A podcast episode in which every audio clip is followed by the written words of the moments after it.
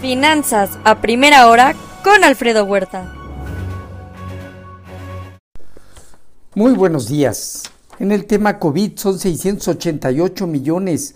El total de infectados en el mundo promediaron este fin de semana largo para nosotros alrededor de 250 mil y Estados Unidos con 50 mil. Día 345 de la guerra en Ucrania la cual ha dejado ganancias récord a petroleras de Estados Unidos y Europa. Kamala Harris trazará los próximos pasos para ayudar a Ucrania en la reunión de Múnich. Mercados más atentos a Turquía y Siria sobre el terremoto.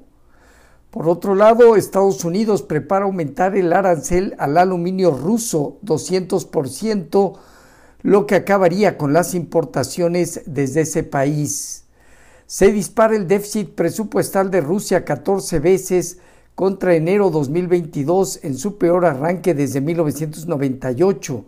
Sus ingresos eh, cayeron 35%, aumentaron sus gastos 59%, afectando la sanción de Europa 46% de los ingresos por petróleo y gas.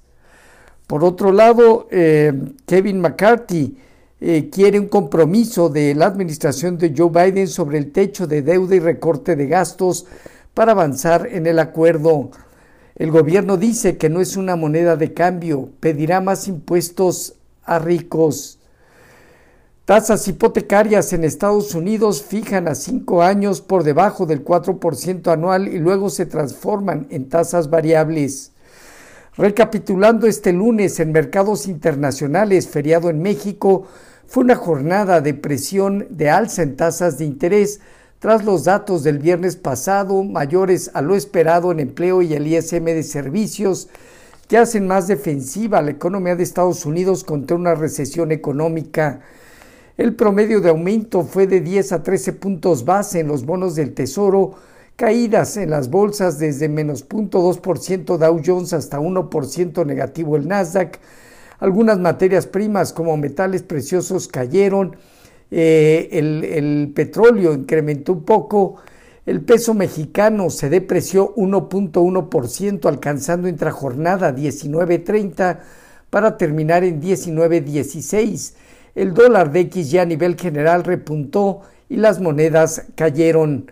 Mercados expectantes del terremoto causado en Turquía y Siria, pero sin efecto en los mercados en general, hoy están atentos al discurso de Jerome Powell, donde seguramente relacionará los datos de empleo y servicios como condiciones contra la estabilidad de la inflación y el nivel de tasas de interés acorde. En Asia Pacífico, resultados eh, con sesgo positivo, salvo baja marginal de Japón, alzas modestas menores a medio punto porcentual, China, Hong Kong, Corea del Sur, Taiwán, entre otros. Japón aumentó sus reservas internacionales en enero, al igual que China, que alcanzó un aumento del 1.8% en sus reservas internacionales. El Banco Central de Australia aumentó su nivel a tasas más altas en 10 años, 25 puntos base de aumento al 3.35. En Europa dominan movimientos moderados con sesgo positivo, pero se vienen, vienen reduciendo, inclusive Alemania ya está negativo, 0.2%, alzas modestas cercanas a medio punto porcentual en algunos casos, Francia, Italia, España y el Financial Times de Londres. Ventas minoristas en enero cayeron 2.8% en Alemania. Se reduce el ritmo de alza anual a tres meses en promedio al 1.9% anual en Reino Unido. Se cayó la producción industrial también en Alemania en diciembre al 3.9% anual. En divisas hoy, un índice dólar que venía negativo y ya va 0.1% arriba. El euro en 1.07 negativo 0.2% y la libra 0.3% abajo por debajo de 1.20.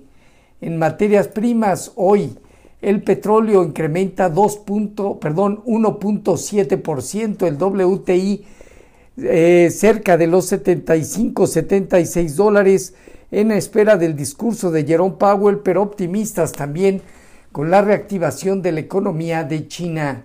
En metales, el oro en 1881 dólares, 0.1% arriba, estabilidad en la plata y el cobre.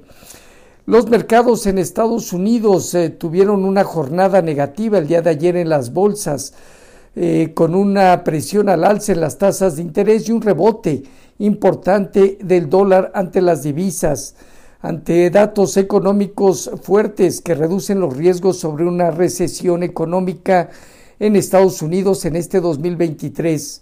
Sectores como tecnología, comunicación, materiales y bienes raíces entre los que más cayeron.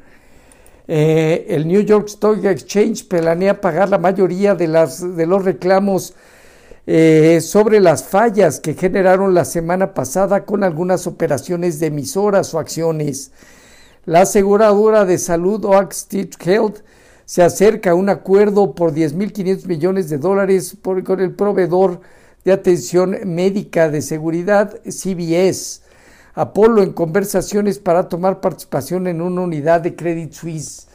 El Dow Jones eh, prácticamente se ubicó en 33.891 unidades, 0.1% menos, teniendo alrededor de 34.200, 34.600 una zona de prueba. El Nasdaq en 11.887 unidades perdió el 1%, dejando alrededor de los 12.250 puntos esta zona de extensión de resistencia. El Standard Poor's en 4.111 unidades perdió el 0.6% y tendrá en 4.200 puntos esta zona superior. El rendimiento del bono a 10 años se ubicó en 4.63. Hoy está entre, en 3.63%. Hoy el bono a 10 años opera entre 3.62 y 3.63. Tipo de cambio en México, bueno, en mercados internacionales, aumentó 19.16 Sí, con esto, eh, durante el lunes que no operó México, se depreció 1.09%. Arriba de 19.10 podría extender su movimiento 19.40, dejando fuerte zona de soporte 18.70-18.50. Fondeo diario, papel gubernamental y bancario arriba del 10 y medio, latía 28 días en 10.83. La bolsa en México terminó 0.3% el pasado viernes positivo en 54.049 unidades con una operatividad promedio. Sin embargo, este lunes varios ADRs cayeron. En cuanto a expectativas, los 55.000 puntos representan también fuerte resistencia. Estarán llegando reportes corporativos en mayor medida. La tasa riesgo país de México en 243 puntos. Em, el costo financiero en México creció 10% en 2022. Mercados esperan que Banjico aumente 25 puntos base la tasa de interés esta semana, manteniendo el spread contra tasas federales en 600 puntos base. Siguen precios subyacentes presionados al alza como el huevo. Este día se tendrá indicador de confianza empresarial, eh, la balanza comercial, crédito al consumo, eh, las reservas internacionales por parte de la API y en principal el discurso de Jerome Powell, presidente de la Fed. Esta semana, además, sentimiento de la Universidad de Michigan y presupuesto del Tesoro entre lo relevante. En México, inversión fija bruta, la encuesta de Citibanamex, consumo privado. Esta semana, adición de política monetaria, inflación general en, eh, al mes de enero y el próximo 11, producción industrial a diciembre.